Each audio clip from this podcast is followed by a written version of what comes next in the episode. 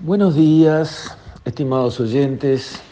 Quisiera referirme hoy a la interpelación que está planteada al ministro de Salud y a la ministra de Economía para cuestionar por parte de la oposición el manejo que el gobierno ha hecho de la pandemia.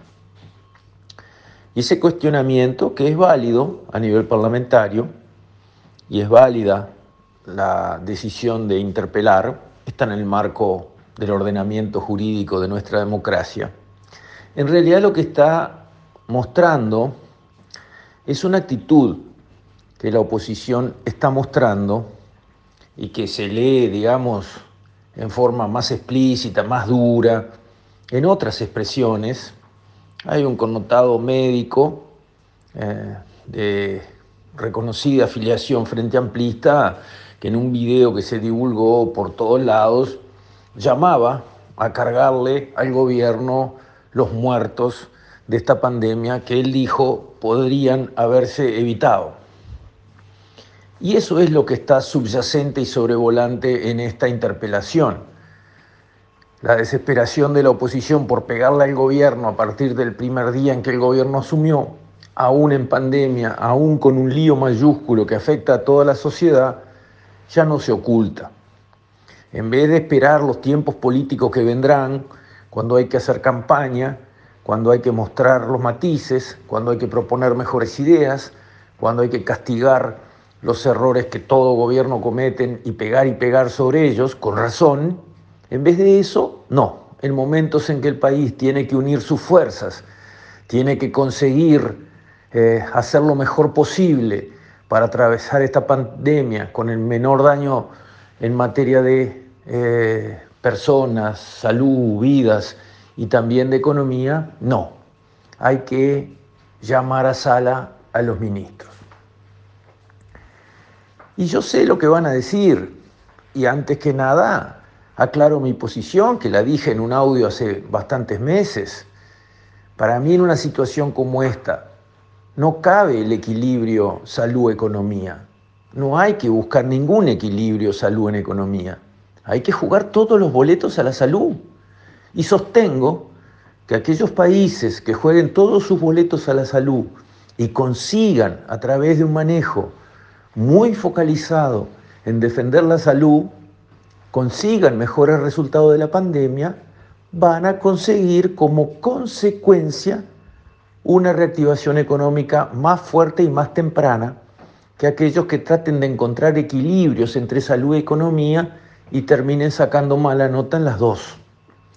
Entonces, yo ya lo dije, yo hubiese hecho en este febrero, y lo dije en aquellos momentos, lo mismo que, el gobierno hizo en marzo cuando empezó la pandemia. Yo hubiese cerrado todo, así de sencillo. Lo mismo que se hizo en marzo de 2020, que nos dejó un 2020 tranquilos en materia sanitaria, con una pandemia que todo el mundo reconocía que venía bien llevada en Uruguay, lo mismo exactamente, hubiese copiado una por una todas las medidas en febrero del 2021 sin fallar ninguna. ¿Y por qué? Y porque veníamos viendo que la pandemia a partir de diciembre venía despegando sus números, a mi juicio en buena medida por culpa de la cepa nueva P1, que es dos veces y medio más contagiosa y un poco más mortífera. Entonces, frente a esa situación, yo hubiese apretado el tema de las medidas con una guía muy sencilla, hacer en febrero de 2021 exactamente lo que se hizo con cuatro casos o unos pocos casos locos en marzo de 2020.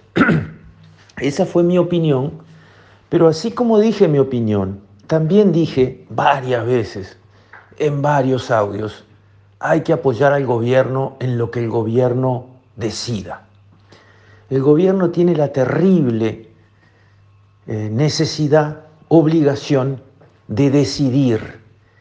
Y cuando un gobierno en una situación como esta tiene que decidir, hay que apoyarlo. No hay que ponerle palos en la rueda, no hay que criticarlo, no hay que molestarlo permanentemente. No, hay que apoyarlo. Entonces, partiendo de esa posición mía, que la dije y la repito y considero que estaba bien, quiero explicar cómo la actitud de la oposición de llamar a sala a los ministros y tratar de cargarle muertos teóricamente evitables al gobierno es una actitud equivocada, mezquina y ruin. ¿Y por qué? Porque yo sé lo que van a decir. Van a decir cuando les pregunten, ¿y qué muertos son evitables desde el lado de la coalición de gobierno? Y la respuesta va a ser los muertos que se derivan de las infecciones que nos pusieron en el tope, en un por millón de habitantes, en el tope de los países que estaban con la pandemia más desbocada. Por estar en la primera posición a nivel mundial quiere decir que tenemos más infecciones que lo que hubiese sido un, promedio. Este, éramos los peores de la clase en materia de infecciones y ese exceso de infecciones que obviamente dicen que algo se estaba haciendo mal, son esas infecciones, esos casos, contagios adicionales, excesivos, son los que provocaron las muertes excesivas que nosotros, los de la oposición, llamamos evitables. Ese es el razonamiento que van a presentar. Y ese razonamiento es falso. Ese razonamiento es ruin. Es equivocado. Y se van a tener que morder la lengua dentro de poco tiempo, en pocas semanas, pocos meses, los que enarbolaron ese razonamiento con tanta mala leche, con tanta maldad, con tanta mala fe, van a tener que morderse la lengua y les va a destilar veneno. ¿Por qué? En primer lugar, esas comparaciones internacionales son muy relativas. Tanto en los casos buenos, cuando Uruguay está al tope de qué bien que vamos en todo esto, como en los casos negativos. ¿Y por qué? Porque Uruguay se presenta mostrando malos indicadores ahora de lo que es eh, contagios por millón de habitantes o muertes por millón de habitantes en estos momentos, pero no se puede comparar contra otros países que, por ejemplo, no tienen la preeminencia de la cepa P1. Como no se puede comparar esta situación epidémica que tenemos hoy con la que teníamos el año pasado. Es como que estuviésemos en otra pandemia. Cuando estamos afectados a nivel de 90 y pico por ciento de los contagios de la cepa P1, que es documentadamente dos veces y media más contagiosa y un poco más letal que la original, ya no hay comparación posible. Son otras pandemias, es otra enfermedad. Entonces, comparan a Uruguay, que está al tope eh, de contagios o de muertes cada millón de personas, con otros países que no están dominados por la cepa P1. ¿Y por qué? Porque no están al lado de Brasil, con frontera seca, por donde se coló el virus como loco, aunque hicimos todo lo posible por frenarlo. Por eso no es comparable el 2020 con el 2021 y la situación de Uruguay con la de otros países cuyos contagios son todavía de la cepa vieja, que es mucho más benévola en capacidad de contagiar y de matar que la cepa P1. Entonces, cuando digo que el que ríe último ríe mejor, es porque la pandemia se va a derrumbar gracias a la vacunación en poco tiempo. Ya se están derrumbando las personas en CTI, aunque los contagios siguen altos y las muertes todavía siguen altas porque obedecen a los contagios de hace 15 o 20 días, la entrada de personas a, CTI, la permanencia de personas a CTI ya está mostrando, primero en el personal de salud, que fue vacunado todo masivamente al principio, y ahora ya en el público en general, una caída. Eso se va a acentuar, estamos vacunando muy bien y las vacunas son muy efectivas, y eso es un mérito del gobierno. Entonces, cuando se termine la pandemia, porque se derrumba la, pandemia, se derrumban los casos, se derrumban las muertes, los contagios, los CTI, todo se va al suelo. Cuando se llegue a ese nivel, como llegó Israel, se va a hacer la cuenta de toda la pandemia hacia atrás.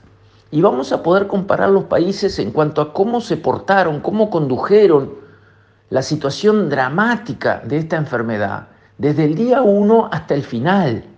Y cuando eso se haga, Uruguay va a salir muy bien parado porque va a terminar con excelentes números, tanto en la parte sanitaria como en la parte económica, en comparación contra cualquiera. Y entonces, ¿qué van a decir estos que le tiran por delante muertos al gobierno? ¿Qué van a decir estos que han molestado al gobierno todo el tiempo cuando estaba haciendo su trabajo y lo estaba haciendo bien? Más allá de que uno esté de acuerdo 100% en sus decisiones o hubiese uno, con la limitada información que uno tiene, tomado a priori decisiones diferentes, como es mi caso. Yo hubiese tomado decisiones diferentes. Pero lo que hago cuando el gobierno toma decisiones en una situación dramática como la que tenemos hoy es sin dudar, apoyar al gobierno. Entonces, me parece que acá se están dividiendo las aguas y se están viendo cómo son las actitudes de verdad, las que están en el corazón de las personas y de los actores políticos. Cada cual juzgará. Con esto, estimados oyentes, me despido. Hasta mañana, si Dios quiere.